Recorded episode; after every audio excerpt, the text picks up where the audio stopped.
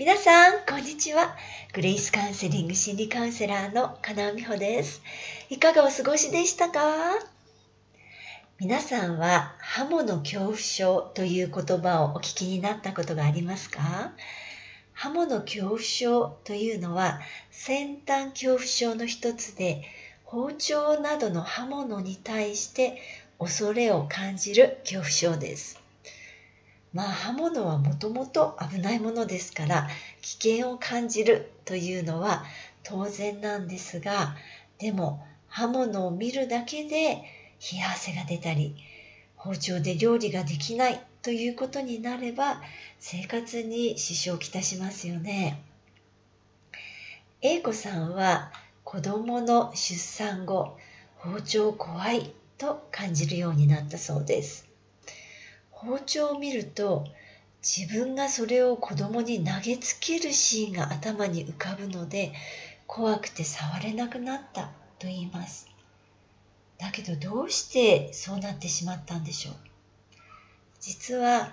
ハムの恐怖症は自分の一部を切り捨ててきたために起こるんです。人間は誰でもある程度の攻撃性を持っています。その攻撃性のおかげで、ずうずうしい人や悪い人から自分や家族を守ることができるわけです。例えば、目の前で自分の財布を盗もうとする人がいたら、毅然と抗議しないとダメですよね。でも、様々な理由で自分の攻撃性を封印してしまうことがあるんです。自分の一部なのにそれを良くないもの悪いものと捉えて強烈に閉じ込めてしまった結果ハモの恐怖症という形で現れることがあるんです。英子さんが産後にハムの恐怖症になったように赤ちゃんはお母さんを24時間拘束しますよね。いくら可愛いと言っても産後まだ体調が悪い時に夜ものくろく眠らせてもらえなければ辛いなって感じるのは当然ですよね。そんな時に「ああ疲れた」という自分の本音を自分が受け入れていたら大丈夫なんですけれども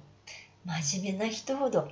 私は母親なんだから頑張らないとと自分の気持ちを抑え込んだりするんです。でもそんな生き方が続けば自分自身にすら無視されたストレスや行き場を失った怒りが蓄積されてしまうのは当然ですよね。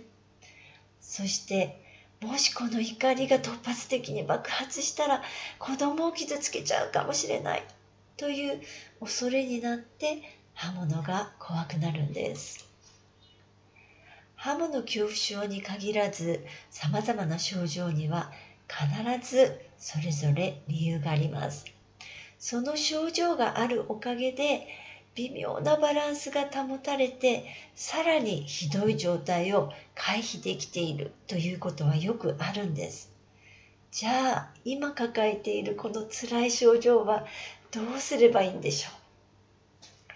大切なことはどんな自分も切り捨てないということです。ネガティブな気持ちが出た時もこれは良くないと打ち消す前にまず一旦ああこんな風に感じてるんだねと自分の気持ちをニュートラルに受け止めてほしいんです。疲れていてもすぐには休めないという時だってありますよね。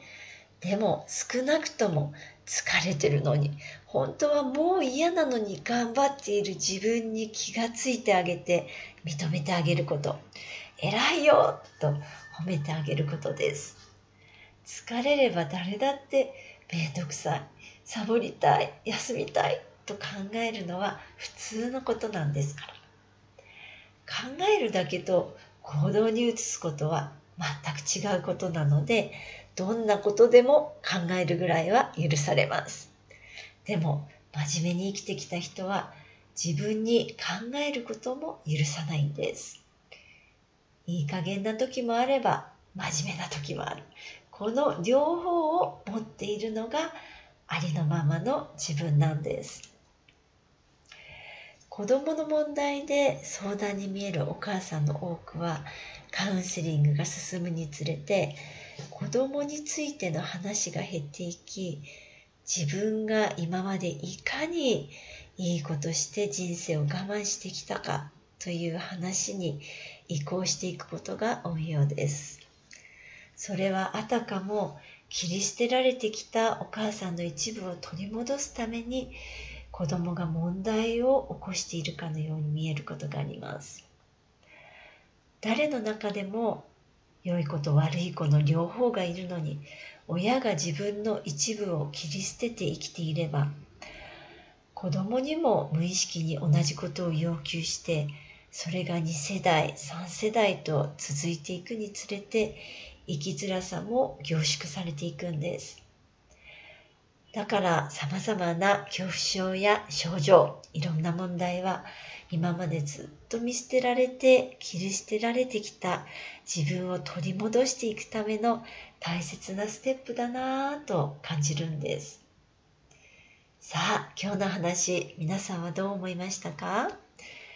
悩みはあなたとあなたの家族がもっともっと幸せになるための贈り物。